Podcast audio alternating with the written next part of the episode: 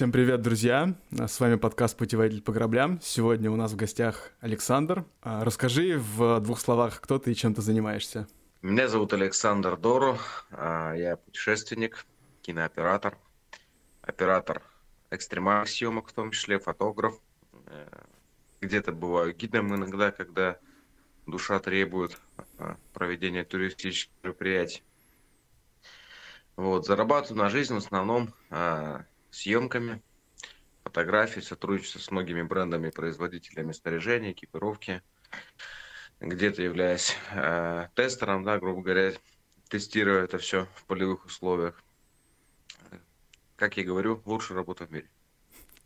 У тебя с детства такая была а, страсть к путешествиям, потому что я посмотрел твой инстаграм, и ты в каких-то довольно экстремальных местах в основном любишь проводить время, а, скажем так, необычный набор из инстаграм-путешественника, там, вроде Европы или там Таиланда, Бали, вот этого такого прочего. У тебя там и Африка, какие-то а, пустыни Сахары, и э, наш север, такие суровые регионы. Как ты вообще к этому пришел? Знаешь, наверное, и ты я из того поколения, когда мы росли на книгах типа там э, Артура Конан Дойла, Джек Лондона, Редиахта Хаггарда, Эмилио Сальгари. На меня очень сильно в детстве произвела впечатление книга, называлась она «Приключения Томика». Там восемь книг, написал ее Альфред Шклярский про значит, приключения мальчика, у которого отец был профессиональный зверолов. То есть он ездил по разным странам и ловил зверей для, для засадов, ну, для зоосадов, да, в то время. Как... И вот все эти, все эти книжные произведения, когда ты считаешь себе, там, не знаю, 6, 7 лет, 10 лет, это, это все представляешь, то есть это же круче, чем сейчас любой фильм посмотреть, на самом деле. Вот. Э, они рассказывали не про инстаграмные места. Они рассказывали про далекие Гималаи, в которых ходят снежные люди, и бандиты нападают на э, белых путешественников, потому что они не довезли им винтовки, которые там какие-то террористы передавали с караваном. Ты читаешь про Конго, где э, звероловые черные местные, да, они как э, делают специальное пиво, которым напаивают горилл до состояния алкогольного опьянения и просто потом их берут пьяными как бы в сетке, да, там где-то читаешь про португальских, испанских конкистадоров, как они покоряют там джунгли Бразилии или а, пустыни Мексики, да, то есть все это, конечно, прикольно, круто, и ну, ты, ты как бы получаешь знания, получаешь определенную стимул. Ну, для меня это был, наверное, стимул отчасти клонить вот в эту стезю. Я, я знаешь, часто шучу, вот, допустим, в Инстаграме бывает в каких-то постах, что когда посмотрел в детстве фильм Индиана Джонса, хотел быть как он, и, и потом стал, короче. Да, вот знаешь, а, я тоже в детстве обожал фильмы про Индиана Джонса, там вот э, какие-нибудь про пиратов, там, ну, про приключения. И, в принципе, наверное, думаю, книжки я тоже читал. Ну вот как-то у меня таким не получилось стать, а вот ты, ты прям стал, вот мое уважение тебе, как вот да, ты из, из книг перешел а, а, в реальные путешествия и такие приключения. Ты знаешь, это тоже было не сразу, и пришло это все в зрелом возрасте, да, уже. Мне повезло с семьей, на самом деле, вот тоже хочу отметить, потому что мои родители, они с самого-самого раннего возраста меня приучили к активному отдыху. То есть это байдарки, это палатки, это выезды на две недели, на три недели из дома в абсолютно дикие условия, где у тебя холодильник это выкопанная яма в земле, другая яма это туалет, да, ты ловишь рыбу целый день, потом ее кушаешь, готовишься, и там за водой тебе ходить в родник надо далеко-далеко, да. То есть для меня это было привычно, вот, ну, как бы условия там с детства, да, то есть и, ну, у нас как-то и друзья были вот семьи все такие. Потом дедушка мой, очень такой незаурядный человек. Он был один из там, главных инженеров на одном предприятии.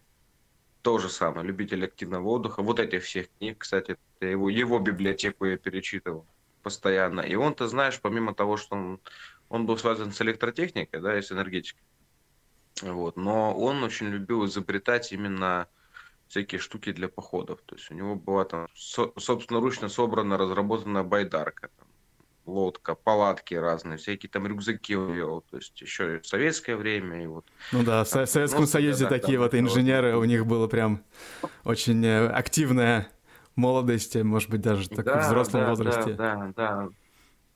Вот. Потом, впоследствии, соответственно, как и там э, любого человека бывает, шатает там в юные годы, да, 17-17 лет и так далее. Вот. А, я, меня, меня тоже шатало, я не исключение, тем более по профессии, по своей основной, я вообще художник. А, ничего себе, ты даже художник. А художник а, да. в какой области? Станковая живопись. Mm-hmm. Интересно. Если знаком. Ну, впоследствии там дизайн, архитектура в том числе осваивал я отдельно. Это ты осознанно поступила вот. на это? Слушай, ну я здесь учился, художественная школа, потом, соответственно, выбор. Где-то... Родители, ты знаешь, дали образование, наверное, какое-то такое вот русско-дрянское, сказал. Угу. То есть это когда ребенок параллельно школу изучает живопись, э, рисунок, изучает музыку, занимается какими-то спортивными э, вещами, да, языками в том числе.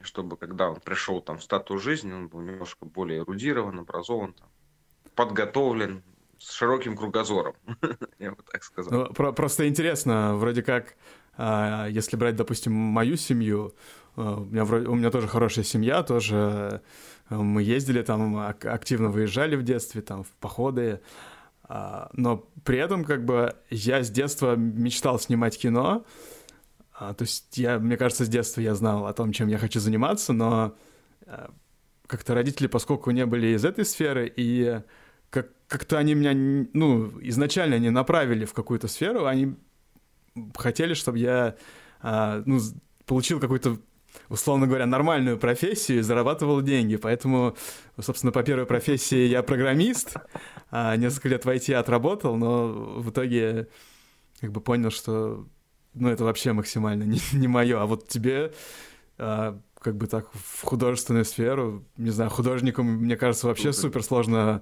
пробиться, чтобы как-то зарабатывать деньги. Может быть, конечно, если ты говоришь дизайн, да, там как-то полегче, но вот... Э... Не поверишь, но во все эти тяжелые времена, когда они были в жизни, я как раз зарабатывал именно профессией. Это, это, кстати, интересно. Можешь об этом рассказать поподробнее? Да. Как, как ты зарабатывал? К этому по итогу приду, да. Ну и ввиду того, что как бы вот в юности там много носило, скажем так, да, в период юношеского становления, то, конечно же, выходом из этого всего была армия. Есть, в армии провел очень много лет на службе. Mm-hmm. Да. То есть и а ты уже там помимо срочной возрасте, службы, скажем так. Ага. То есть помимо срочной да, службы да, ты служил? Служил контрактно, да, еще потом долгое время. Угу. Вот. После как бы армии, там я уже какой-то багаж определенный а, за плечами, жизненный, и этот багаж я не буду там вдаваться сильно в подробности. Вот. Но я тебе скажу, что повлиял сильно очень на изменение сознания, да, в том числе а, принципов жизни, потому что был разный опыт, в том числе и, скажем так, а, всяких горячих событий до того, как это стало мейнстримом, да, ну, а если вот э, не вдаваясь в подробности, э, вот ты сказал, что армия тебя сильно изменила. Можешь э, как-то добавить какого-то контекста, каким то стал, и каким-то было, каким то стал? В лучшую сторону, знаешь, в лучшую сторону. Во-первых, ну, ты, ты действительно взрослеешь, и не зря в некоторых вещах дают там год за три, например, да? То есть ты очень быстро взрослеешь, и Самое важное, наверное, что я понял вот за годы все эти проведенные, что э, времени у тебя нет. Вообще нет. Вот кажется, что время есть. Что ты там, тебе 22, 23, все там, у тебя еще пипец там. Вся жизнь впереди. На самом деле, это все мама. Смерть, она приходит слишком внезапно. Когда ее совсем не ждешь. Ну, от этого как бы нельзя застраховаться. Мне кажется, что надо просто... Э, нельзя, но ос- знаешь, осознанно... желание делать. Проводить какие-то свои... Э, ну, все, все свое время. То есть получается, что в армии тебя именно этому научилось, что надо как бы осмысленно подходить к каким-то вещам, да? Осмысленно, да. Ценить время, которое у тебя есть. Ценить э, момент, который у тебя есть. Вот что самое важное. И, конечно же, знаешь, это делать.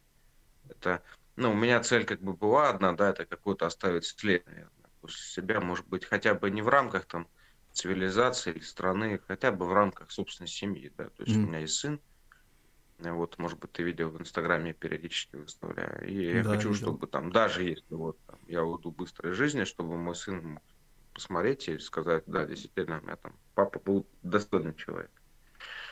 Вот, а не просто там проживший непонятно зачем несколько десятков лет.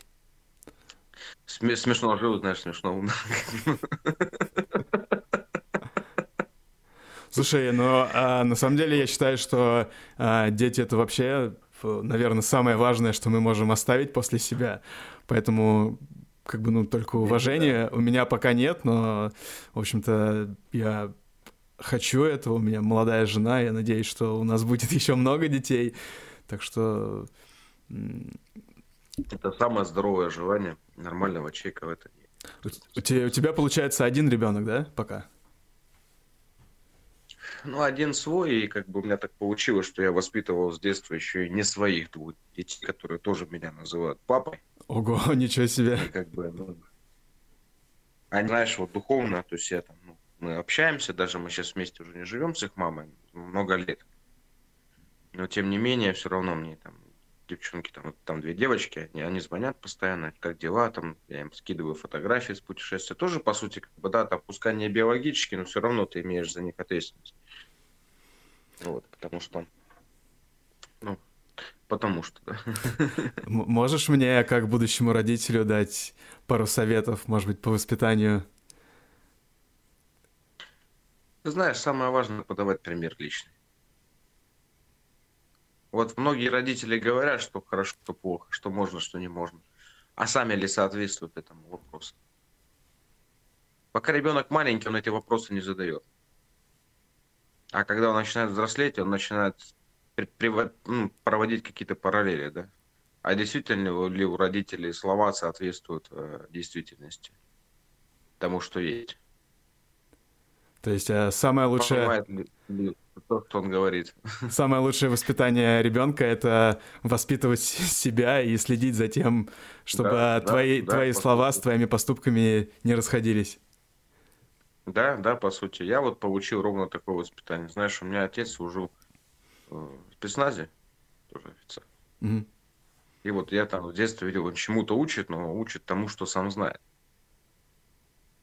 Как бы, и э, это, да, имело как бы место, то есть, ну, впоследствии.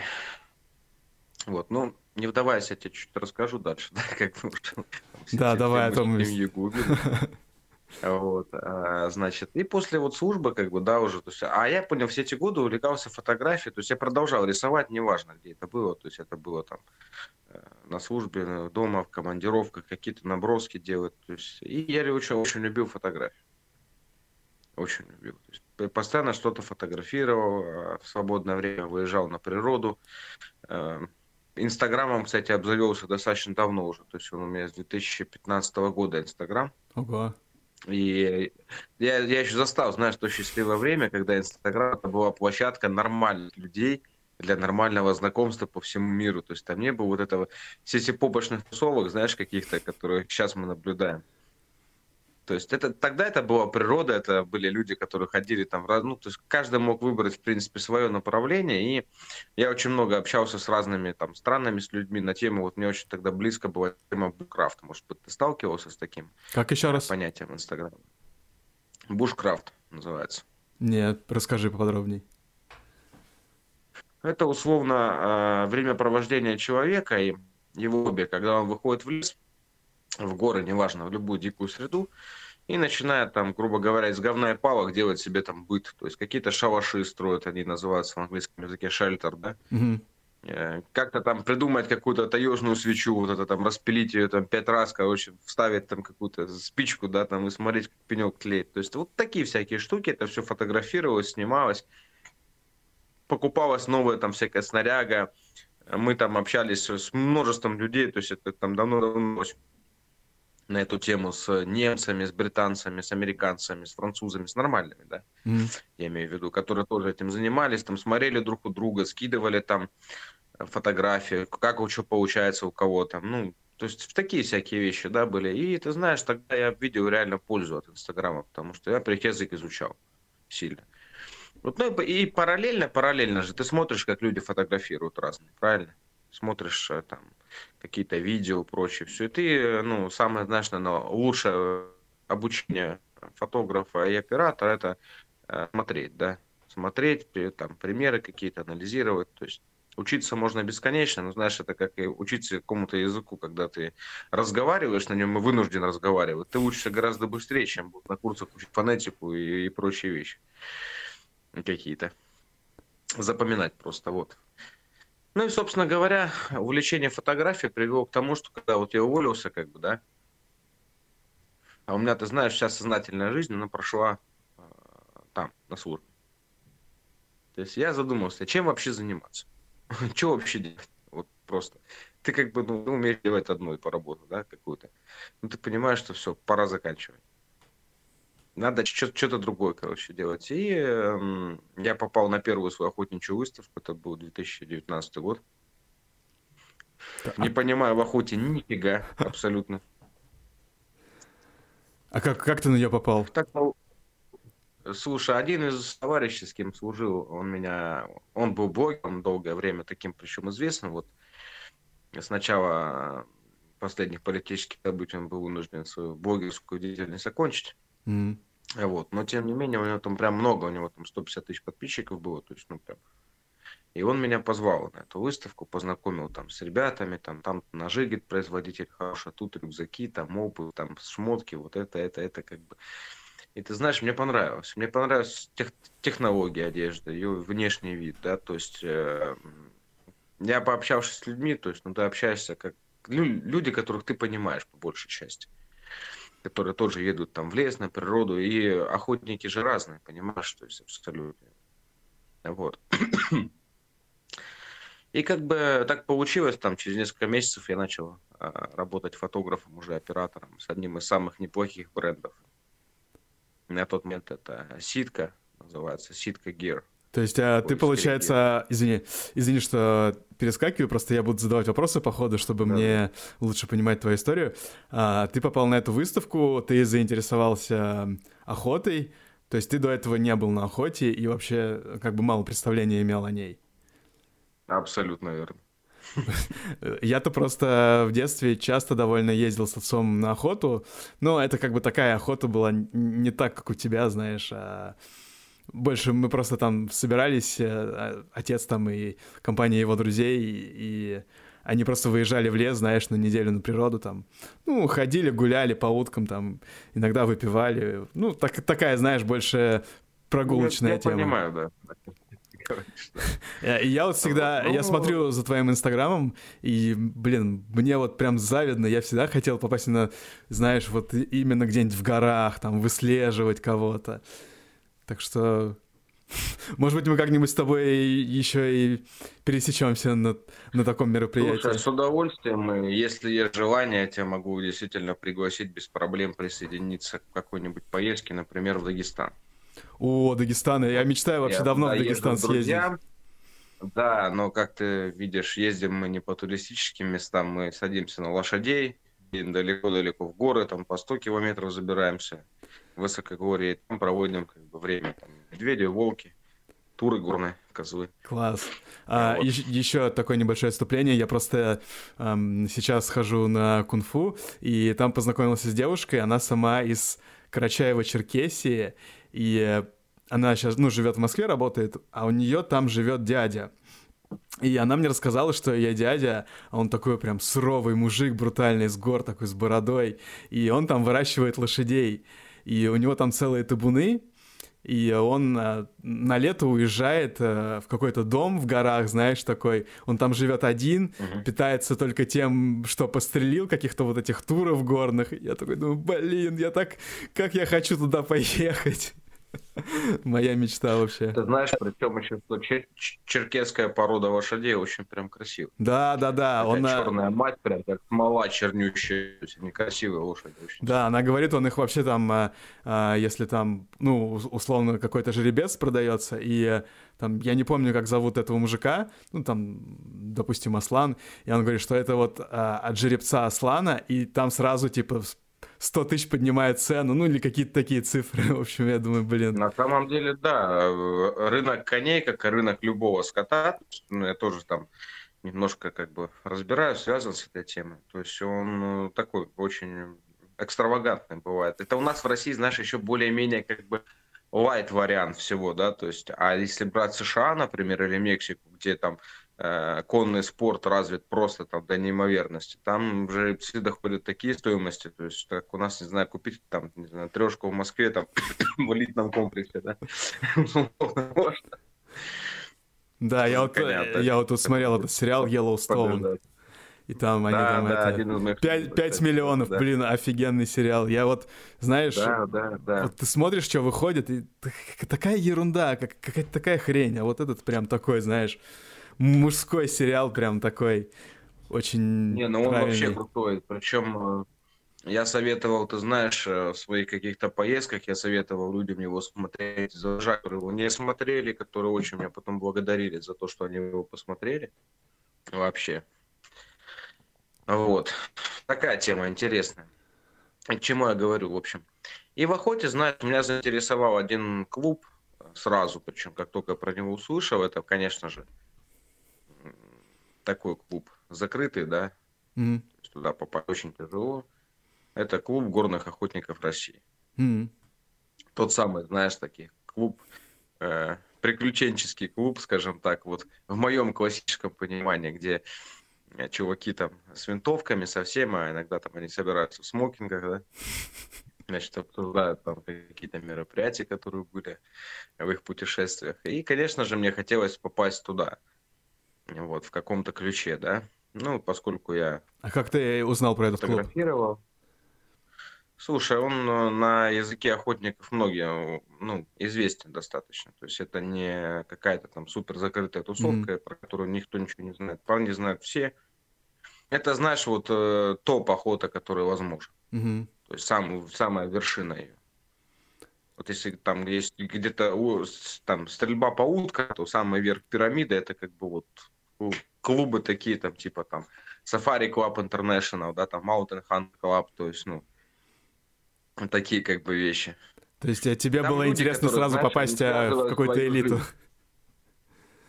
Ну, не в элиту, я бы сказал, просто где будет интересно, понимаешь? Так-то, ну, я тебе скажу, опыта у меня достаточного и по съемкам, и просто по охотам самых разных. Не только это горное, это и утка там в Краснодаре условный, какой-нибудь mm-hmm. там кабан – медведь, лось там на Урале, да, или там в Смоленской области, олень там в Подмосковье, да. То есть э, много разного было. Вот, просто горная охота, она иная, как бы. Но к этому мы еще придем, а как бы, ну, знаешь, была цель такая, да, и э, я почему выбрал именно снимать, объясню. То есть, ну, вообще развиваться в видеосъемке. Потому mm-hmm. что как бы, знаешь, вот многие художники, те, которые, ну, то есть, по сути, по сути, вот в начале 20 века, да, э, Малевич и Кандинский, они вообще поставили на искусство жирную точку. Все. Mm-hmm. Потому что э, основная задача художника это передать э, атмосферу настроения времени, в котором ты живешь. И вот нарисовав этот черный квадрат, да, по сути, это все как бы точка в искусстве. Дальше искусство приобрело лишь прикладное значение. Вот по, все последующее. Это просто как бы ремесленник, да, условно. Кино нам позволяет, как творческим людям, передать эту атмосферу и настроение гораздо круче. То есть это действие, это драматизм, это кадр, это э, то есть это и сама картинка, и сопровождение, звук, движение, развитие какое-то. То есть, ну, это вот для человека, который хочет что-то сотворить, создать, это как бы более, наверное, большая площадка для возможности, для раскрытия всего. Вот. И поскольку мне очень интересно путешествия всякие там, дикая природа и так далее. Конечно же, я работал после службы долгое время в федеральной киностудии в одной, очень крупной, продюсером, один из продюсеров был. Mm-hmm. Вот. Но большое кино мне не зашло, как бы, ну, не мое. Пока на данный момент не мое просто. То есть люди, которые там, а, некоторые, да, снимают, там снимаются, не мои люди совсем. Вот, то есть, а документалки про охоту, про путешествия, конечно, ближе гораздо, чем все остальное. Вот, и э, выбор пал по итогу на то, что у меня была и есть, в принципе, своя студия небольшая по съемкам именно документалок всяких там, рекламных роликов, ну, сопутствующих по снаряжению, по всему. Вот, и э, снималась охота. Развивался в этом отношении, в том числе, да. То есть а, ты, а, я знаю. ты попала в этот а, охотничий клуб а, горной охоты именно как оператор? Как оператор, да. Причем там э, ценятся операторы такого плана, потому что съемки проходят в очень экстремальных условиях часто. Вот, то есть это, как ты сказала, такие опасные районы, да, где не самый, ну... Не ступала нога человека. Как его, где-то... Не то, что не ступала нога человека, но тех человек, которых у нас как бы принято считать опасными, да, то есть это может быть там граница Пакистана, Афганистана, например. А, да. То есть куда-то вы там в трое белых приезжаете. Все серьезные места. Да, то есть это могут быть высокогорные Гималаи. Соответственно, ходим мы, двигаемся и прочее, не как альпинисты. Все это идет без страховок, без ничего. Работа оператора, она очень опасная, потому что как бы э, ты смотришь камеру, не смотришь под ноги. И вот буквально полтора года на, назад, да, Например, у меня знакомый мой коллега американец, он э, разбился насмерть в Азербайджане во время съемок. И вот именно таких охотничьих. Именно охотничьи съемки, да. То есть риски есть. Вдобавок, это все равно это взаимодействие с оружием. Это с людьми с разными абсолютно. То есть все равно как бы ну тема очень интересная на самом деле. Ну, а интересная а... и опасная. Я тебе скажу, что таких операторов именно горных а там надо не просто ходить по горам, ты должен уметь маскироваться, скрадываться, там, подходить тихо, ну, все, все, все сопутствующее, да, скажем так. Ну, понятно, то есть э, твоя Очень молодость мало. в спецназе тебе в этом помогла? Ну, в спецназе, не в спецназе, но помогло, да. Ну, а тебя вот привлекает вот эта опасность? Какие-то такие экстремальные именно во время... Знаешь, я я как бы считаю это круто, потому что вот в тех же книгах, которые я читал в детстве, там не описывалось о том, как путешественники замечательно ходили, нюхали цветочки, блядь, в горах. Они постоянно проходили какую-то жопу, да? Но эта жопа делала ценными эти путешествия. Почему? То есть, как бы... Почему, э, например, программно популярные места, они, они красивые, да, но они не представляют ценности в рамках общества. Потому что они, ну, там нет ничего такого, чтобы тебя выделит э, из других. Ты просто будешь как бы, ну, вот обычный человек, который приехал сфоткался на фоне ратуши, собора, там, пивного бара, не знаю, пальмы и башни какой-нибудь, и все. Просто вот один из миллиона чувак, который сфоткался на фоне этой башни. Вот. Э, такие вещи, они, конечно, выделяют. Но с другой стороны, с другой стороны, ты как бы погружаясь в это во все, ты, на, ты понимаешь ущербность нашей цивилизации, в том плане, что какая-то баба, которая засветила сиськи там на фоне Эльфелевой башни, и даже не Эльфелевой, хер бы с ним на фоне Эльфелевой, просто там где-то в комнате, да, э, набирает какие-то там супер-супер-пупер просмотры, и такие же, ты понимаешь, что вот ты там, блядь, не знаю, это как знаешь, вот есть фильм Эверест, наверное, смотрел «Смертельное восхождение». Угу. Когда там, там вот, э, и я читал книгу Букреева на эту тему, то есть, да, он написал книгу, Анатолий Букреев, один из альпинистов, э, который вот русский, который там всех спас, да? Mm-hmm. Вот. И он тогда пишет, что был там чувак один у них, про который в фильме не сказали, который поднялся до, э, э, до седла, да, на Эвересте и спустился. До семерки дальше не пошел. Mm-hmm. Его потом уже после трагедии спросили, почему вы не пошли дальше. Он говорит, знаешь, я, говорит, понял, что мне это не нужно. Вот я зашел, куда я хотел, я посмотрел на мир. Я побывал на Эвересте. Не на, на вершине, но на самом Эвересте. Я, говорит, приеду к себе, типа, а, в... Господи-то. Как это? В Бостон, да? В Бостон. Приеду, говорит, в Бостон. И ребята, которых я знаю всю жизнь, просят, эй, чувак, привет, как ты? А я скажу, о, я был на Эвересте. Они такие, М, круто, где это?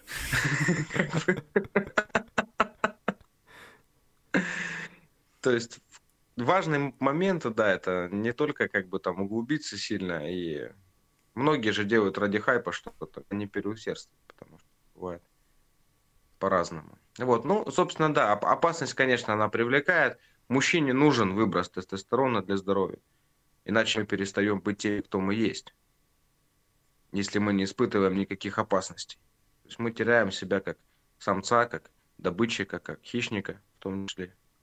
И женщины это видят, потому что я уже впоследствии анализируя, могу сказать, что очень часто противоположный пол обращает внимание. Я не знаю почему, но даже замужние все как бы, ну, начинают так, их так нести начинают периодически. Да, мне кажется, в целом, а, как бы, это же стресс, а мне кажется, в целом, чем больше стресса, тем а, у тебя выше к нему резистентность. Ну, допустим, я вот э, люблю, люблю какие-то, знаешь, э, вещи делать, ну, которые мне страшно делать. Если мне что-то страшно делать, я это делаю, потому что я знаю, что это какую-то мою...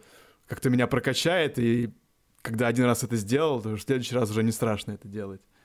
Поэтому, да, это, как бы, конечно, интересная ну, такая... Это да, да. Просто многие люди боятся, считают, лучше мы как-то, знаешь, так это, останемся в своей комфортной зоне, но при этом, когда случается э, какая-нибудь жесткая ситуация, они, они, ну, у них просто крышак сносит, потому что они не готовы к такому. Еще девушки, ну, ладно, но вот это... мужики, конечно, тут вообще общество у нас какое-то немножко движется какой-то феминности, мне кажется. Ты знаешь, я недавно разговаривал с одной барышней вот на эту тему как раз, и я бы ей сказал такую вещь очень интересную, да, что мужики мужчины, они могут вывозить большой стресс одномоментно. То есть вот какой-то жесткий прям стресс вот, получается очень быстро и сразу. Женщины же наоборот, они выносят более слабый стресс на протяжении длительного времени. Но наоборот, мы уже сложно. То есть, когда мужика, мужик выносит более слабый стресс на очень-очень долгое время, да, у него начинает ехать крыша. Э, женщина же тоже, если случается одномоментно какая-то ситуация стрёмная, то у нее тоже может крышняк съехать. Поэтому и есть э, тот, тот самый, знаешь, долг, наверное, супружества, брака, когда есть взаимодополнение. Мужчина это как энергоноситель, а женщина его там э, вместилище его энергетики, да, такое как бы, имеет большую энергоемкость, куда он свою отдачу погружает и перерабатывает. Нас а, подкаст послушает, подумает, что мы какие-то супер сексисты. Почему? Я уважаю очень сильно женщин. Это что? Я наоборот считаю, то есть у меня как бы вот, например, жена, да, я сразу сказал, ты должна уметь стрелять. Все. И как? Научилась? Да, ты должна уметь там стрелять, там, выполнять какие-то вещи. Не потому, что там, ну, должна быть там рабыня Изаура, которая готовит жертву, да, там и детей рожает. Нет, абсолютно. Просто ну, нужно понимать правильно эти все вещи, как бы. И я не говорю там про шовинистов, сексистов, да, которые там загоняются. И про феминизм тоже. Это все крайности. Крайности радикального мышления, которые, ну, на мой взгляд, являются психическими отклонениями. Важно понимать, каждый должен знать, что он делает в жизни и зачем он был рожден. В принципе, ну, хотя бы задаваться этим вопросом.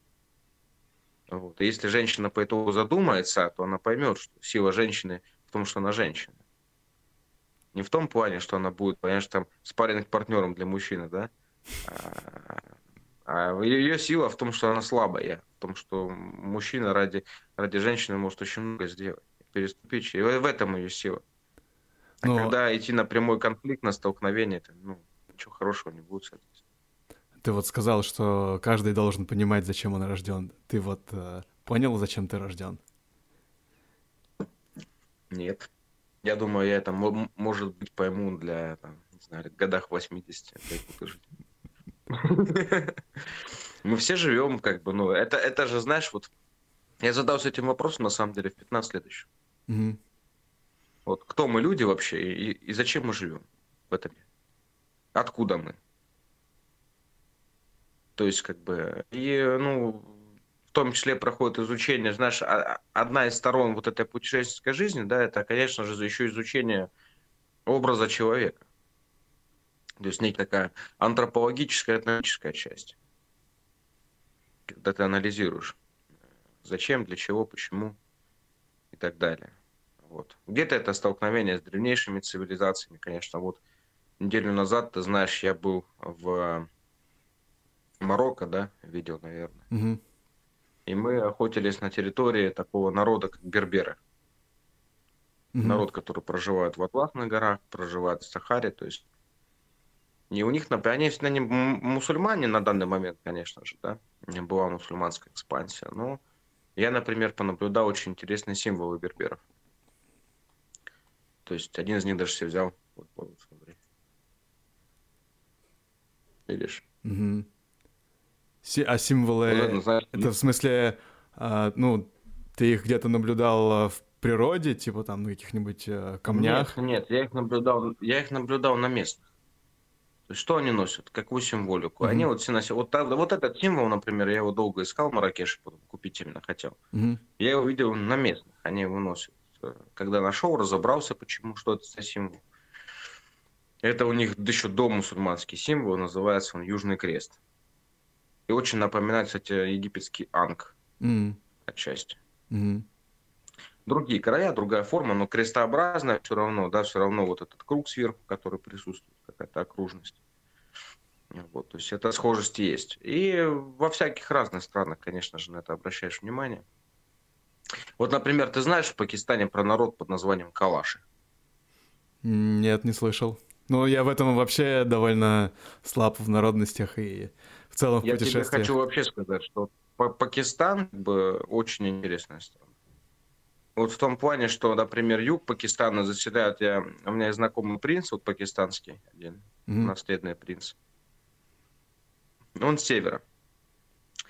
Я с ним как-то заговорил, почему такая большая разница между пакистанцами. Его слова были не мои, сейчас я скажу. Может быть, кому-то они покажутся не совсем как бы толерантными, да. Что на юге Пакистана проживают people like, э, like black people from Africa, да. Вот. А на юге проживают, на севере проживают наоборот, европеоидные. Мгм. И это прям, то есть я, я со своей внешностью, у меня была более длиннее борода, как бы, и э,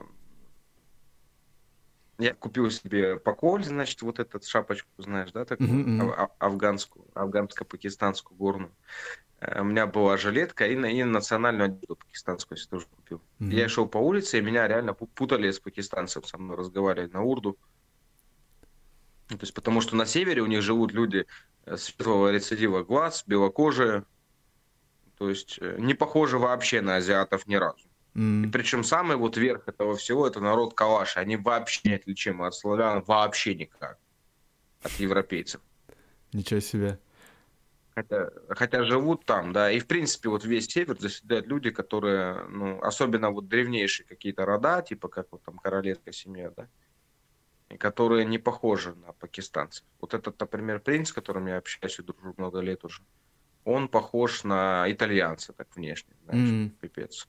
А, а сын у него, например, он вообще белый. Вот как сметана, белый, с зелеными глазами. Я сначала его увидел на охоте, я думал, какой-то европейский мальчик просто. Может быть, сын посла какого-то, еще кто-то. То есть вот такая как бы история была. А, ты, а вопрос, а почему так, да, вот, он же не может не коснуться. Почему на юге живут вот про- просто как, ну, такие черные-черные, Мгм. прям пипец, да? А на севере живут более европеоидные. Хотя, Да. что, что там того Пакистана, да? Вот. А они, а я тебе скажу, они не только европеоидные. Они же еще язычники на севере Пакистана. Они не мусульмане. А на юге мусульмане? На юге чисто все муслимы. М, А эти на севере, они язычники. м, То есть у них есть где-то ислам, но он тоже такой там своеобразный, сектантский, да? А прям в горах, в горах живут прям язычники, которые бухают, то есть там в отличие от других там Все, у них и очень активно развита солярная символика. Свастики всякие, разные виды их. Ну вот, а для тебя что эти все символики значат? Слушай, ну я отношусь к тем людям, которые, наверное, знают историю происхождения этой символики. И что она, в принципе, к нацизму имеет слабое отношение. Не-не, я, я имею в виду а, вообще, что вот ты носишь, а, ну, какие-то символы у себя на шее. Что это для тебя значит?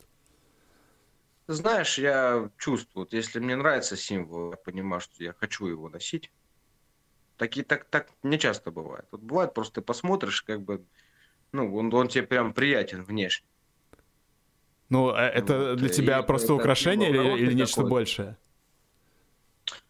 Для меня это и память, знаешь, отчасти, в первую очередь. Память о тех местах, где я был. Угу. Это и, эм, и украшение, это и, наверное, какая-то какой-то э, эгрегор того народа, в который он верит. Если это положительный символ, то, соответственно там плюс карме. Знаешь, как это, помнишь, в Индиана Джонс фильме? Э, а, нет, не Индиана Джонс, был этот э, царь Скорпионов, чувак. Mm-hmm. Мумия, в мумии. Да, вот, да. В, мумии чувак. Да, да, да. носил 50, 50 берегов, да?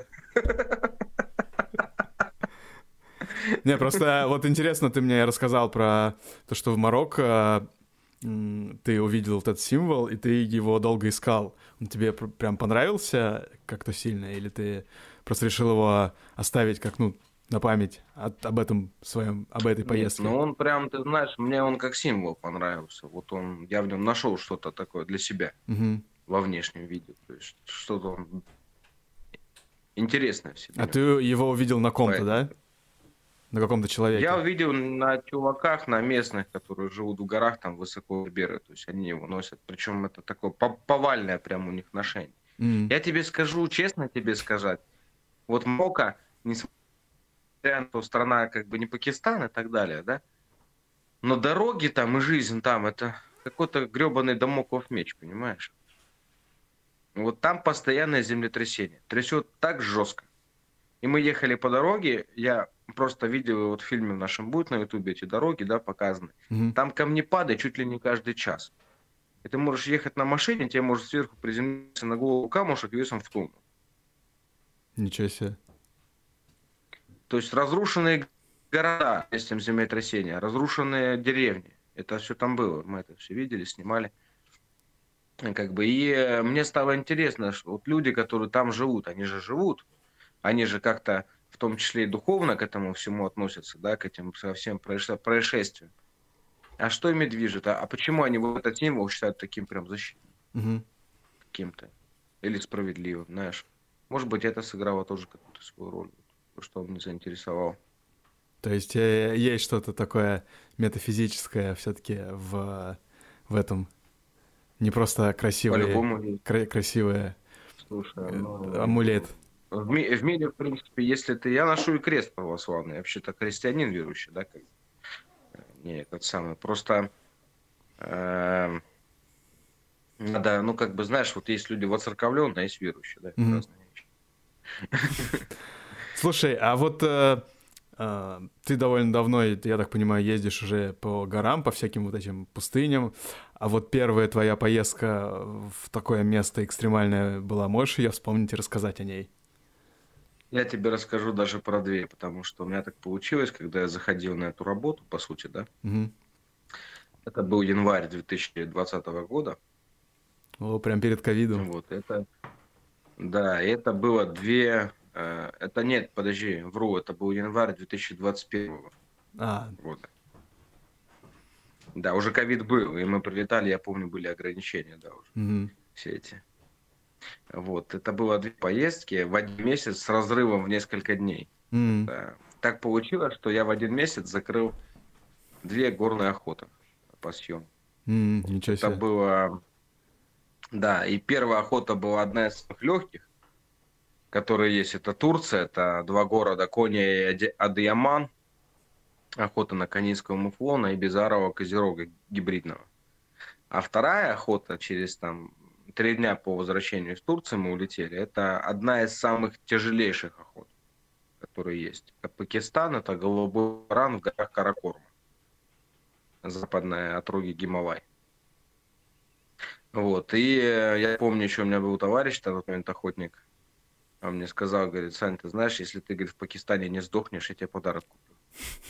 Купил? Ну, то есть, да, купил. То есть вот представь, как бы на, на такой даже на теме ты едешь, как бы, да. Ну, Турция, правда, ты знаешь, хотя это были, наверное, первые такие более-менее маломальские высокие горы, они небольшие, там 2200, 2500, как бы, mm-hmm. да. Но когда я поехал в Пакистан, вот там, конечно, мы прикурили знатно. Прям очень знатно, потому что ты просто вдумайся, вот нас, на, нашу вообще команду, вот, с которой мы ездим, постоянно называют – сумасшедшие русские просто, потому что мы бьем рекорды по скорости, по скорости добычи зверей.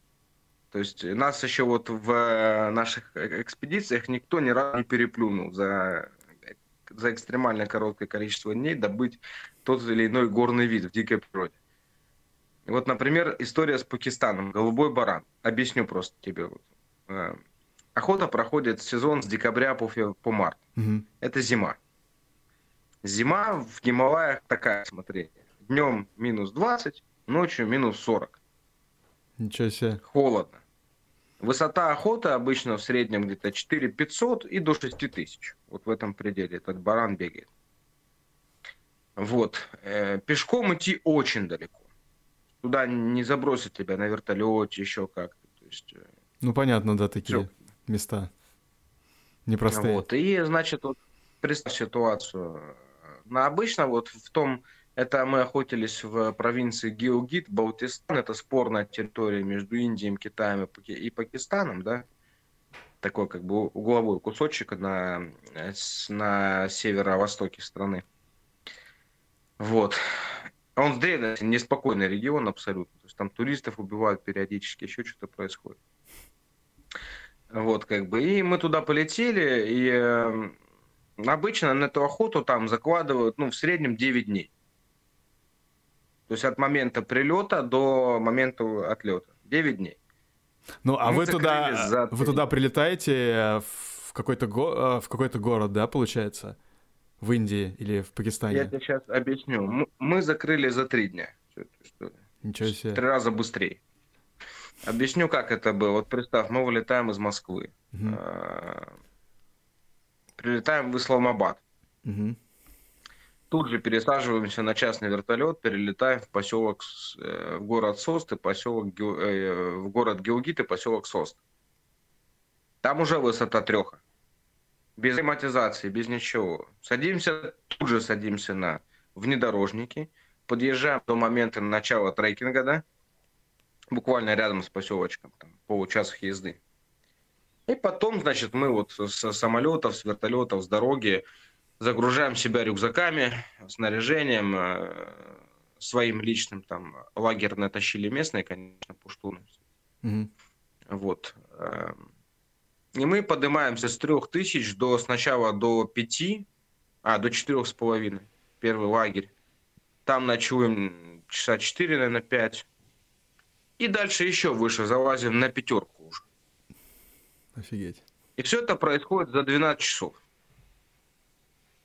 Пешком прошли тогда вот до, до верхнего лагеря, ну, который охотничий, да, там два лагеря, получается, нижний, как типа бейскэм, да, и верхний он именно такого же, полевой.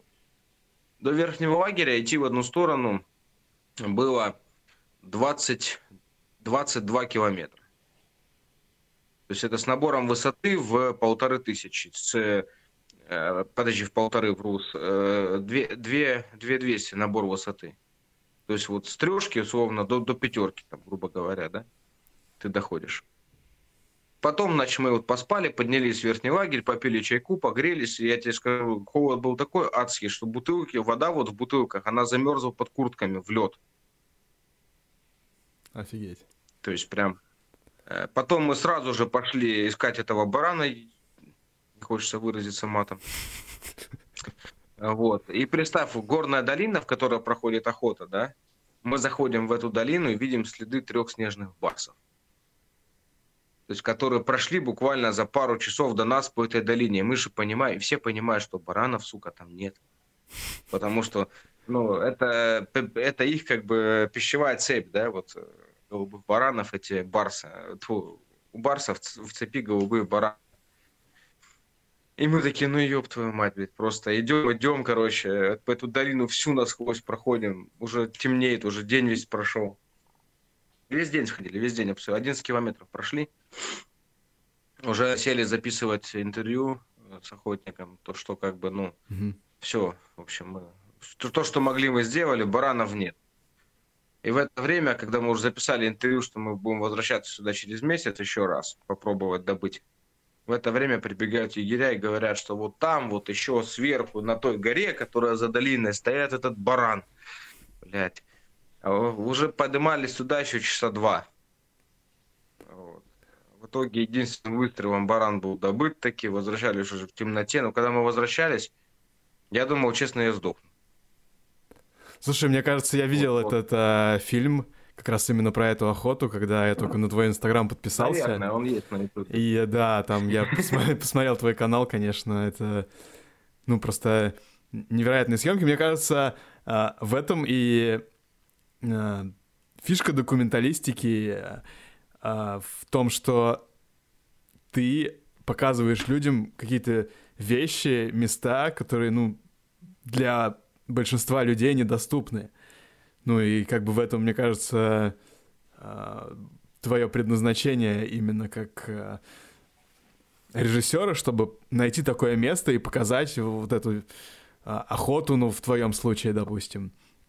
Поэтому, конечно, очень очень было интересно посмотреть. Ну, я не знаю, насколько это интересно будет а, людям, которые там смотрят всякие блоги в Инстаграме, типа про путешествия. Там, о, я в Париже, сегодня мы в Париже. Но мне вот как бы больше интересно такое смотреть. Именно про какие-то места, в которых, не знаю, побываю ли я когда-нибудь, но вот как там происходит, как... особенно вот дикая природа. Ну, вообще кажется, что при... когда ты в какой-то природе, я просто а, пару раз ходил в походы, и, ну, блин, это ни с чем не сравнимое удовольствие, когда ты э, наедине с природой находишься. Это просто какой-то невероятный кайф. Ты знаешь, а самый кайф, а самый кайф, что вот эта вся деятельность, она стирает любые границы и все стереотипы в башке. Вот абсолютно. Вот сколько я знаю людей разных национальностей абсолютно. В этой деятельности, вот путешественнического охотничества, на данный момент – я не беру там сто лет назад, да, момент там, войны такой необъявленной Российской империи с Британской за правом там, право первенства в Азии, да, mm-hmm. которая была. Я имею в виду сейчас, вот в этом мире, во всем этом мире хаоса потребления, да, вот эти вот люди, как бы, они мы встречаемся вот элементарно, представь ситуацию, в Марокко. Я, мы приехали, организатор, это Рено, это французский дворянин, потом живет, у него там вилла такая хорошая он организует охоту. Показывает, уже в возрасте мужик, там, под 70 лет. Он очень известный outfitter, то есть организатор охоты, он прям много где был первым во многих странах. Он там организовывал с 80-х годов еще. Сложная охота именно. Вот. И он показывал мне свой фотоальбом, э, ну, такой не фото, а книгу прямо напечатал про свою жизнь, да. Угу. Вот. И представь ситуацию, вот мы смотрим, он показывает Пакистан, охоту на сулейманского маркура, и я вижу на его фотке 1982 года чувака, которого сфоткал я в 2022 году. Этот же чувак. Офигеть. То есть представь, и он был очень много в России, очень много, то есть на Камчатке, там, э, плато Путарана, Кавказ, то есть, и, и знаешь, вот ты сидишь, общаешься, да, ну, ты же понимаешь, что вот с таким человеком ты не будешь испытывать никакой там агрессии, ну, то есть вы с ним смотрите в одну сторону, абсолютно, и вам плевать, вот я скажу даже больше, он служил, этот чувак, он служил в э, парашютной кавалерии Франции. Mm-hmm. И мы с ним там чуть-чуть поговорили за прыжки, как бы, за все, то есть он такой, блядь, типа, вообще-то мое уважение, как бы все. То есть вообще никаких. Один раз по пьяной лавочке я боролся на рука, прям боролся с э, капитаном французского региона в Африке. Офигеть. Трижды его, короче, грохнул озим. Вот там ходил, матюкался, вот забавно было. Ну, все как бы в отставке уже. Ну, ну, знаешь, так чисто по-дружески, без обид, без ничего. То есть прикольно прям было. Да, я, я подстрелил голубого барана, а я это, победил этого бывшего члена французского легиона.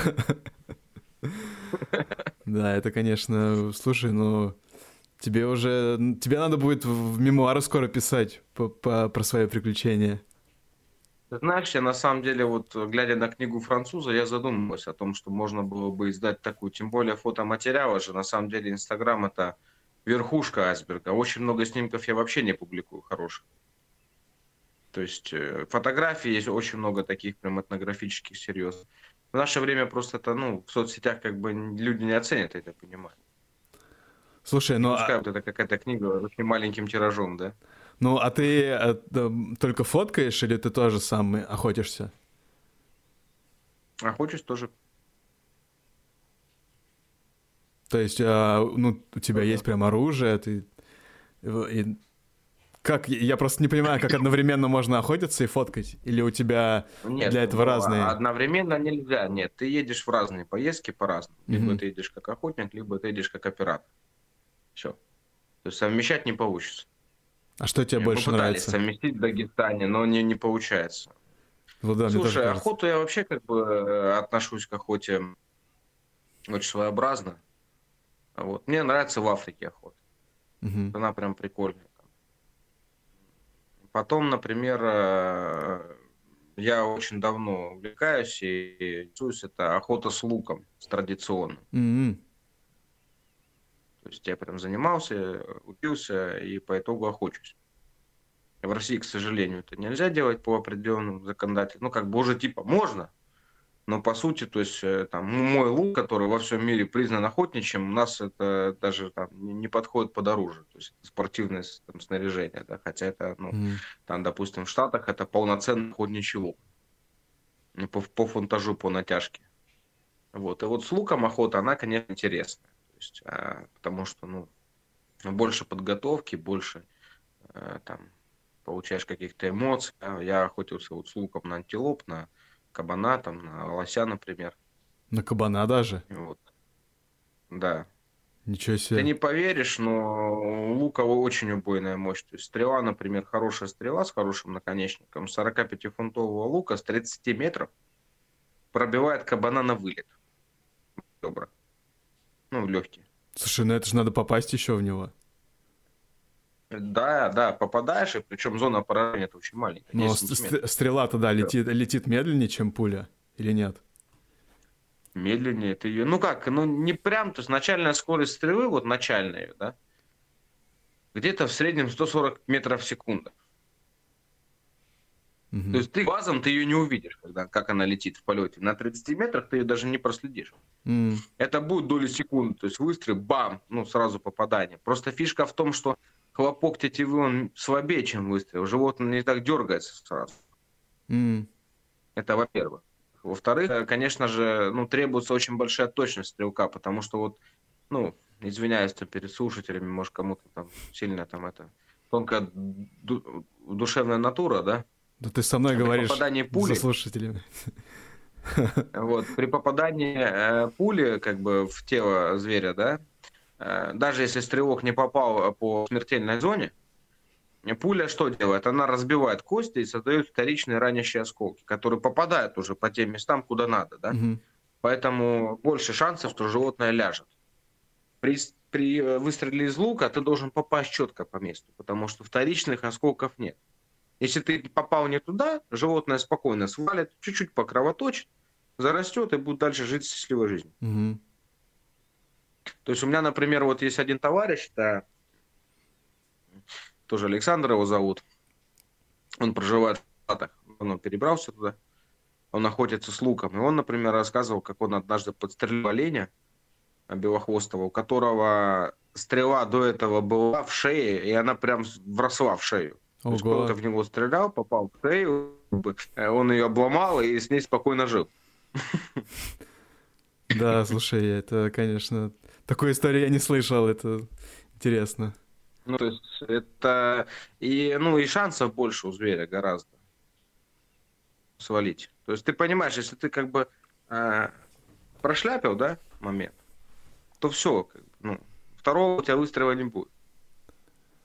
То есть охота из лука тебе больше нравится тем, что она сложнее? Она сложнее, да. Гораздо. Ну, она нас относит все-таки к каким-то первобытным временам, знаешь, которые имеются. Ну, я смотрю, То ты есть... Э, любишь какие-то сложные испытания для себя и вообще...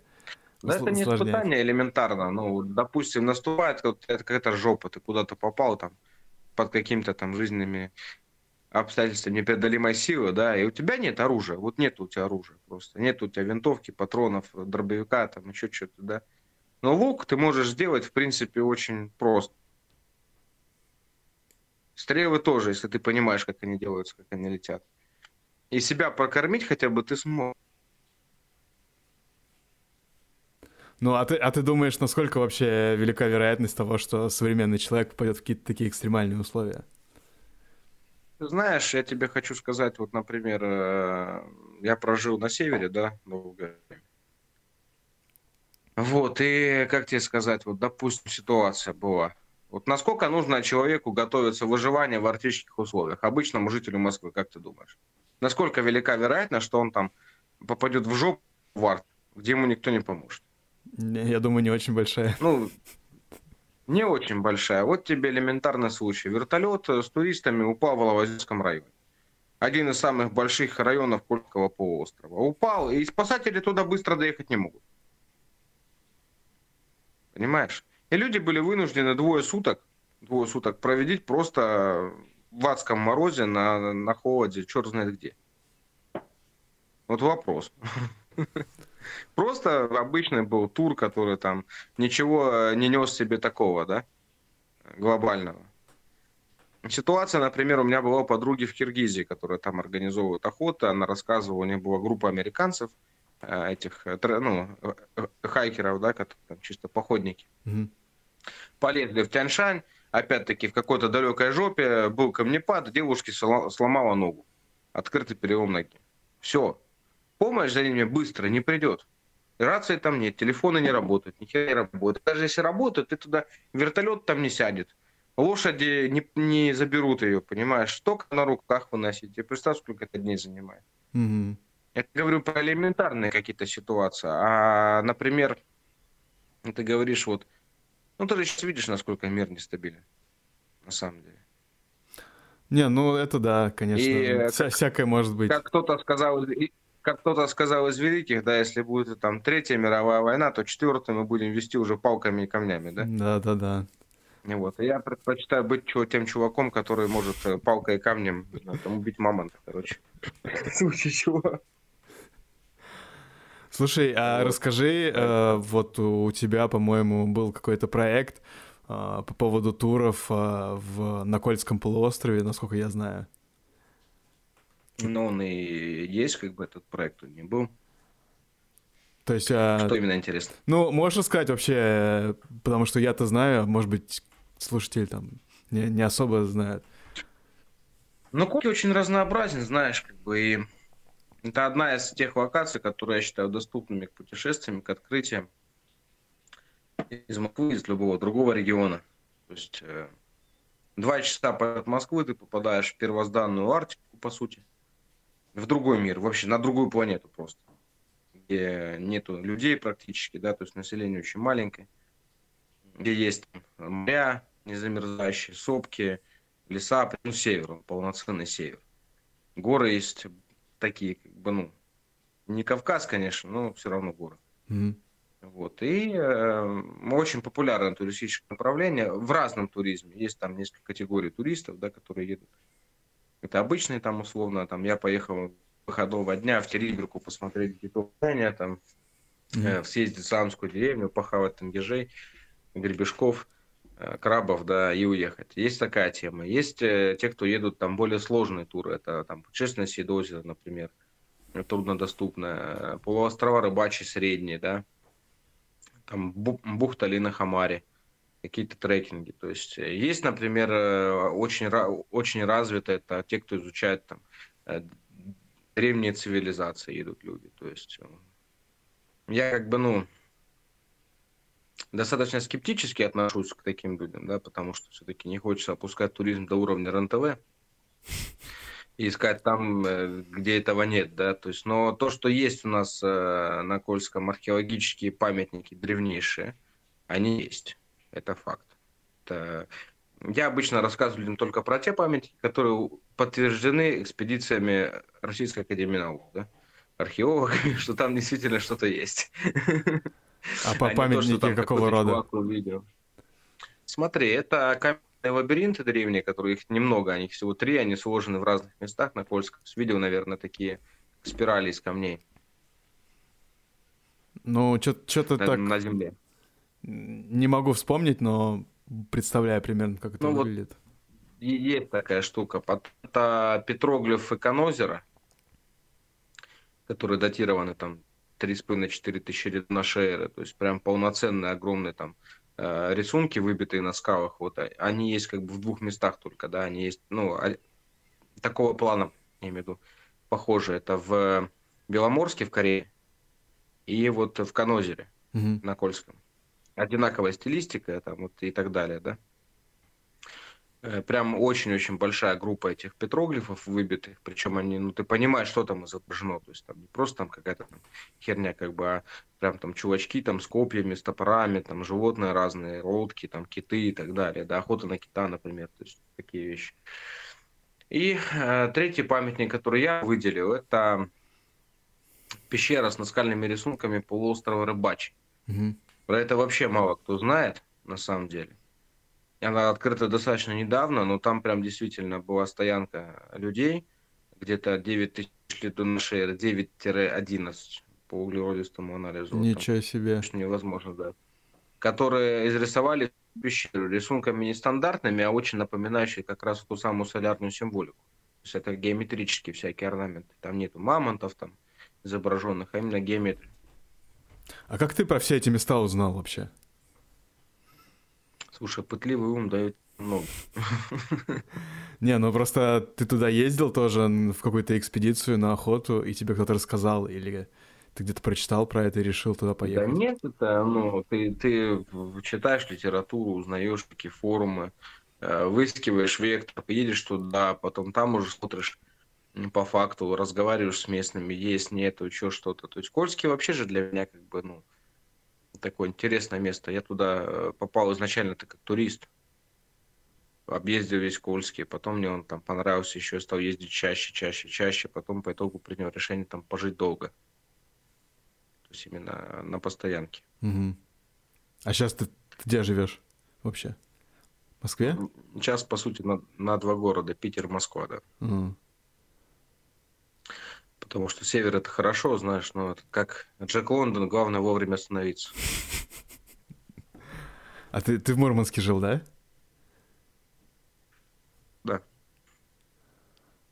Ну, а ты, получается, сейчас там не живешь, но иногда проводишь туры по запросу или...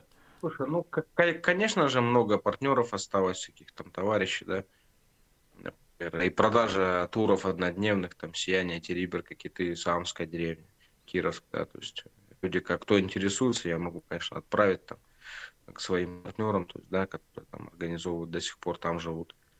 Есть более сложные туры.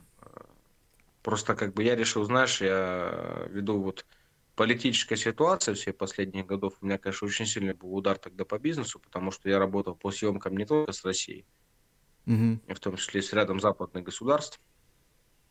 И когда началась эта там история, у меня очень много а, клиентов слетело оттуда. И туризм был профилирующей де- деятельностью два года подряд практически. Mm. было очень мало, в основном это был туризм. Внутренний, да. Сейчас, слава богу, ситуация меняется, мы как-то вырулили со всего этого, ну, я имею в виду государство, да. Вот, и съемки возвращаются более-менее. Поэтому, конечно же, я с удовольствием возвращаюсь там дальше делать кино и все прочее. Ну, а, а сколько вот у тебя уже экспедиций было съемочных именно? Я тебе так сейчас точно не скажу. Ну, примерно. Цифру прям. Ну, больше 30, наверное. Больше 30? Да. Ничего себе. Это получается, ты в 21 году... А, Нет, ну я до этого ездил, я имею в виду. Это я тебе э, говорю, что в 21-м поехал в город. А так-то с 19 -го года считай. А, с 19 года ты едешь просто в простые поездки? Ну, ну, в том числе и на съемки, но не для клуба горных охотников. Угу. У нас речь шла именно про него, про город. А, ну все, я понял. И а, из а, всех экспедиций какая у тебя самая такая запоминающаяся была? Вот это с, Слушай, с голубым я... бараном? Ну, наверное, самая такая тяжелая была с голубым бараном, да. Самая тяжелая. Запоминающаяся, да. Все как бы помнишь. Для меня вот самые яркие места, конечно, я не знаю почему, вот э, лично для меня это Южная Африка, это Намибия, ЮАР. Вот там я прям, ты знаешь, э, кайфую просто вот, от всего. И когда я первый раз, помню, попал в Намибию, я вообще я вернулся в Москву через три недели и такой думаю, блин, нахер я сюда еще приехал. А что тебя больше всего привлекает а, в этих странах? Атмосфера. Эти страны, они, в них нет вот этого культа потребления такого развитого, как есть у нас. То есть ты приезжаешь, например, вот в Южную Африку, и ты видишь тех европейцев, которых бы ты хотел видеть в Германии, там, во Франции, в Нидерландах, еще где-то. Mm-hmm. Оторви голов просто такие, которые улыбаются во весь рот, э, бухают, э, стреляют, у которых на машинах сзади написано, что парни с ферм разбивают кровать, а не сердца, да, как бы. Понимаешь, вот нормальных чуваков просто.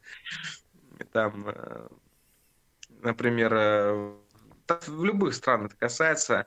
Ты можешь идти в, в, в Пакистане, в любой из провинций, видеть чувака, у которого торчат просто пальцы из ботинок, потому что они протертые, да? И при этом этот чувак счастлив. То есть он реально счастлив, его все устраивает. Он взял чайку с собой, какой-то там э, этот, э, накидку, знаешь, какую-то такую. Пошел в пустыню, там лег, там чайку себе заварил, там с калашом, да, полежал там. Как бы ему все нормально.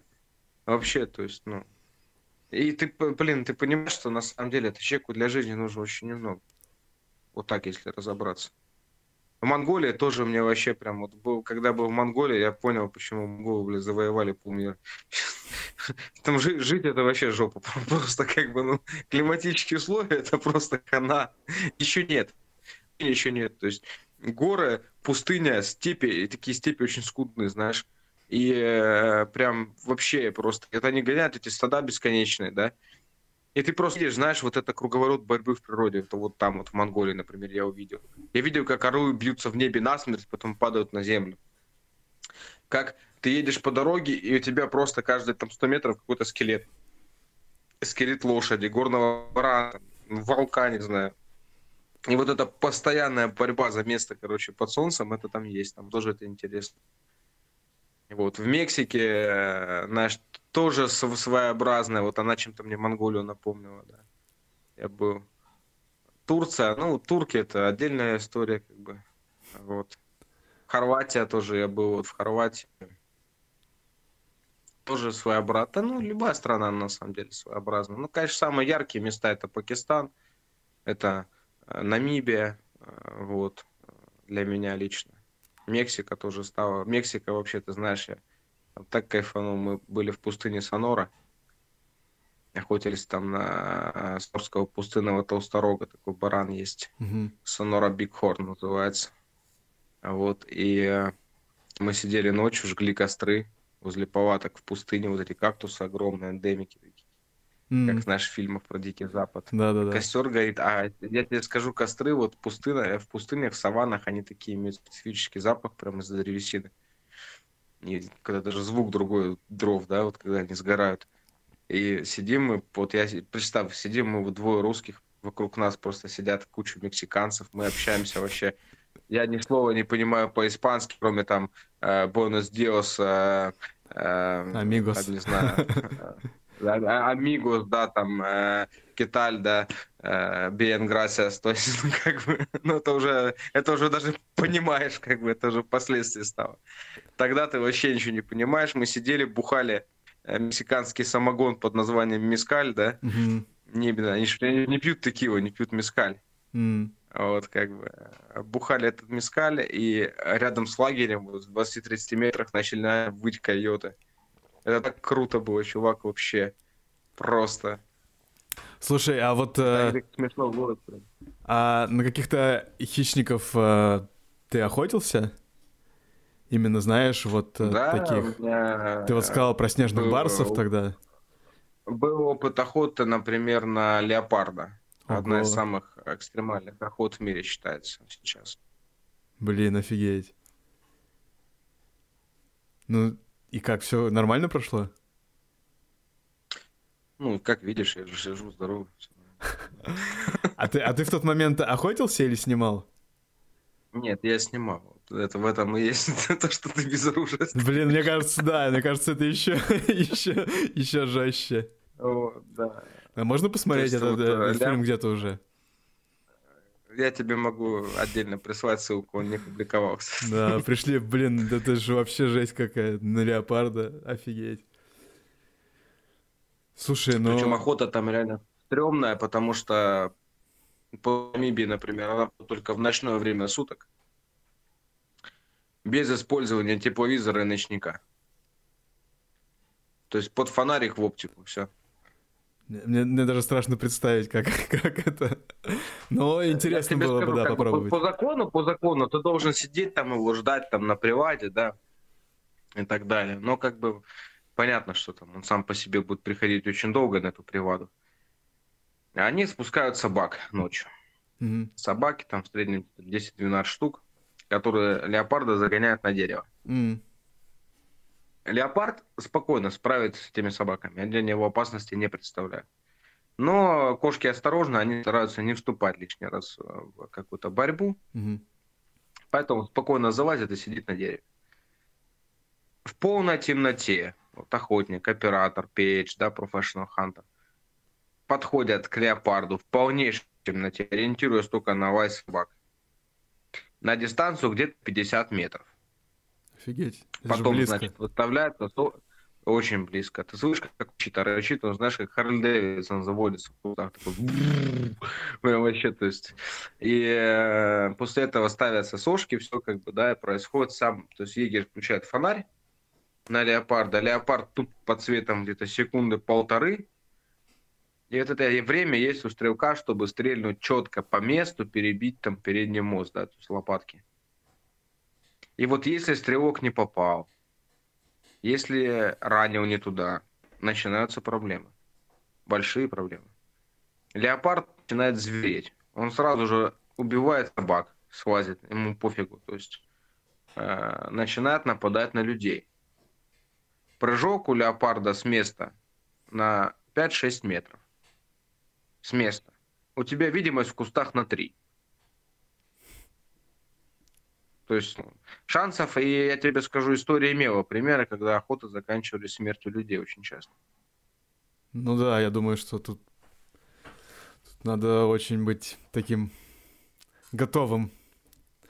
Если ты полистаешь Инстаграм, есть фотография, мы в 2021 первом 2021 или 2022, не помню, в 2021 году добыли леопарда в Намибии, леопарда-людоеда э, весом 83 килограмма. То есть мы знали, что это людоед, его долго очень искали. Вот, 83 килограмма, посмотрел вот его размер на фотографии, я его там держал, вот так под передние лапы поднял. Он просто с меня как бы, ну, длиной, да, без хвоста. Такая дура огромная вообще. Блин, офигеть. Ну, это, конечно, слушай, э, тебе прям... Я стал гораздо больше уважать это, потому что, конечно, это очень муж, мужской такой поступок. Еще и без оружия все это снимать, конечно, это впечатляет. Ну, да, и еще опасная была у нас такая история, это тоже мне запомнилось, охота на белого носорога.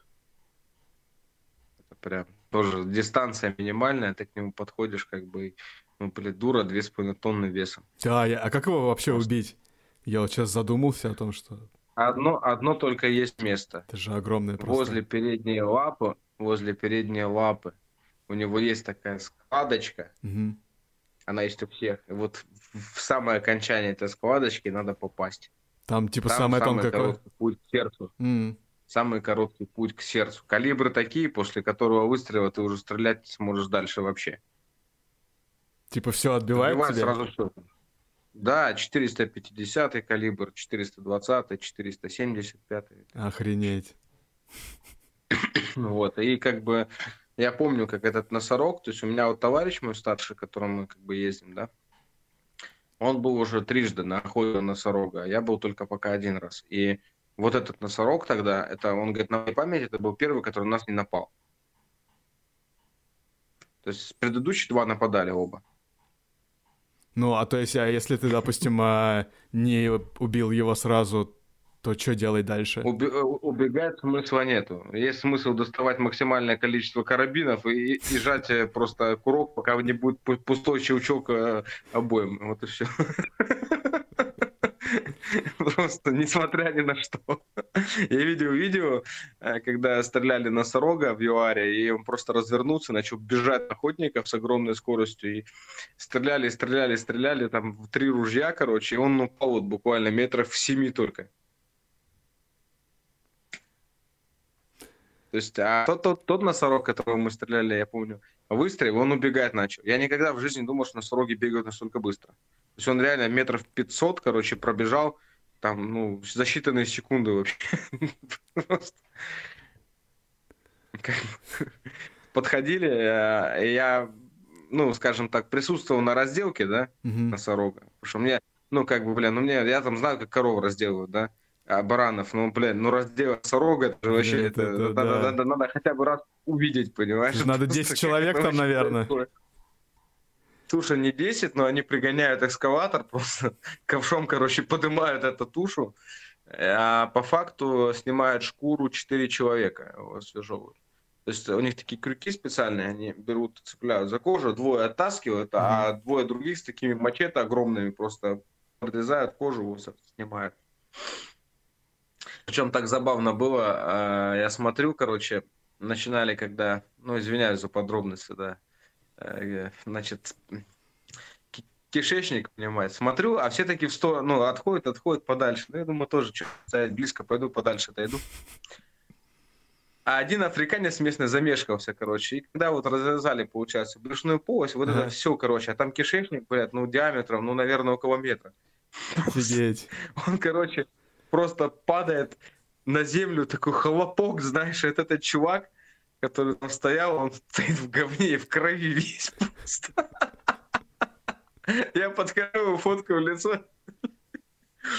А он говорит, о, круто, у меня, говорит, будет новая фотка для Тиндера. Это местный чувак или... Да, да, да, местный бург. А. Слушай, ну, конечно, такие истории рассказываешь, у меня даже нет слов. Ну, это просто очень хочется увидеть это. Это же прям... Есть просто фотографии, да? Да. Этого всего. Ну вот как раз те фотки я и публикую, и не рассказываю в институте истории, да? Потому что люди, люди, которые в них фигурируют, они как раз на меня подписаны. Вот, но когда-нибудь, когда книгу надумаю сдать, я обязательно это напишу. Ну, а, в завершение вот а, из ты ты как бы охотишься а, с оружием и охотишься с видеокамерой, фотокамерой, то есть два варианта. Если бы, допустим, тебе не надо было зарабатывать деньги, а, ты бы снимал все это или в целом для тебя вот какое-то творчество тоже, видение, это тоже важный элемент в жизни? Просто ты рассказал, что тебе там нравится, как там живут ребята, которые просто там ходят, кайфуют, там наблюдают за природой, за жизнью.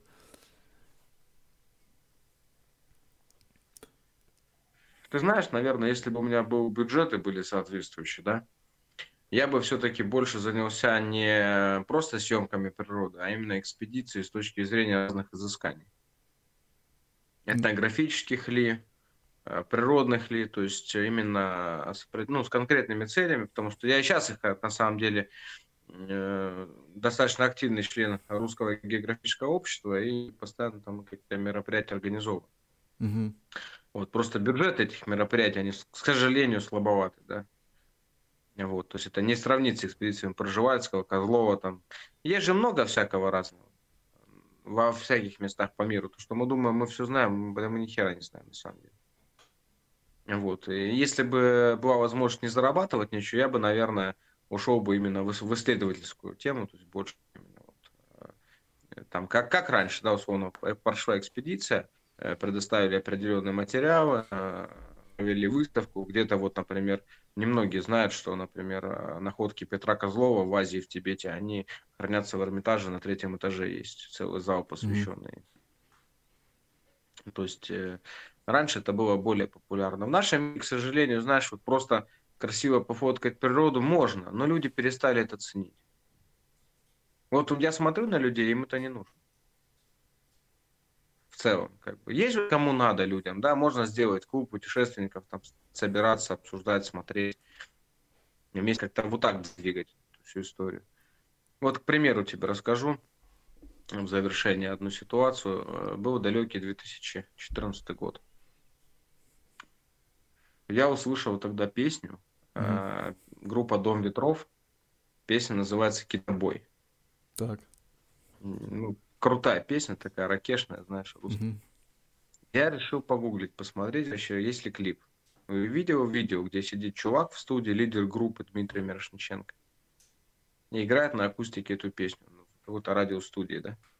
Я на него смотрю, думаю, какой прикольный чувак.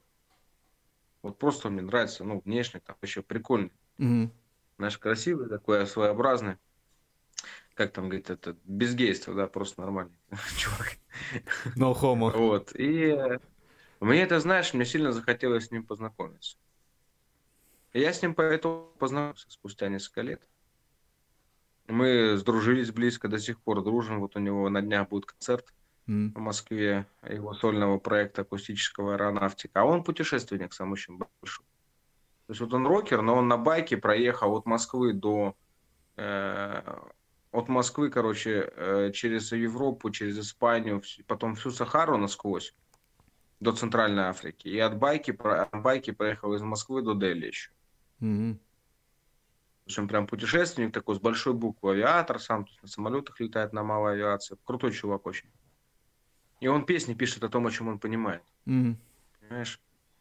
Вот. И вот такой человек тоже мне попался. Интересный. Поэтому, конечно, надо развиваться, надо стремиться и с людьми общаться интересными.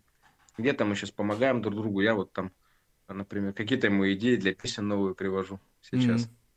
По поводу, чем занимаешься. Жизнь, как-то, знаешь, она, она ведет вот э, туда, куда нужно. И чем бы хотел заниматься. Хотя можно много всего, вопрос надо ли. Если ну, ты двигаешься, ты не стоишь на месте, то ты все равно придешь туда, куда нужно прийти. Я думаю, в целом, как бы, кто что думает, это судьбе все равно, все равно, как бы, а, все, все пойдет так, как оно должно пойти. Какие-то планы строить. И да, да. Это все. Да. Ладно, спасибо тебе, Александр, мне было очень приятно, особенно послушать вот эти разговоры про охоту, потому что я вот в детстве с отцом ездил, но вот уже, мне кажется, когда лет 20, наверное, назад последний раз был, и мне прям все время хочется очутиться в той атмосфере. Ну, конечно, твои охоты не сравнятся с тем, на которых, с теми, на которых я был в детстве, так что буду следить за твоей деятельностью. Надеюсь, что как-нибудь еще а, мы с тобой пересечемся в реальной жизни, может быть, на каком-нибудь сафари. Слушай, да, все может быть. А, и в завершение я у всех а, людей, с которыми общаюсь, спрашиваю, с кем бы а, они хотели, запи- чтобы я следующий подкаст записал интервью. Можешь какой-то конкретного человека посоветовать?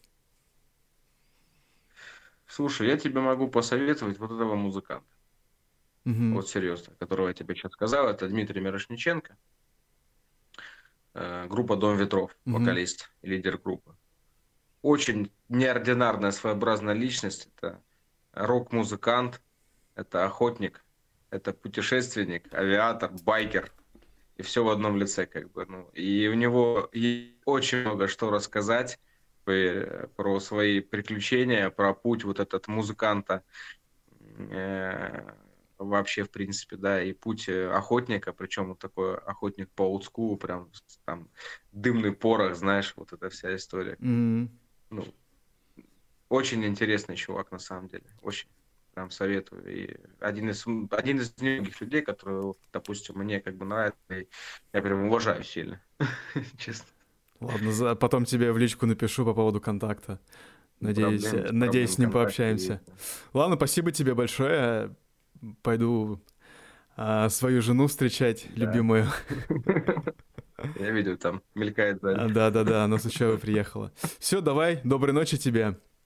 Давай, приятно, доброй ночи. Приятно было пообщаться. настроение, ага. на связи. Взаимно, взаимно. Удачи. Пока-пока.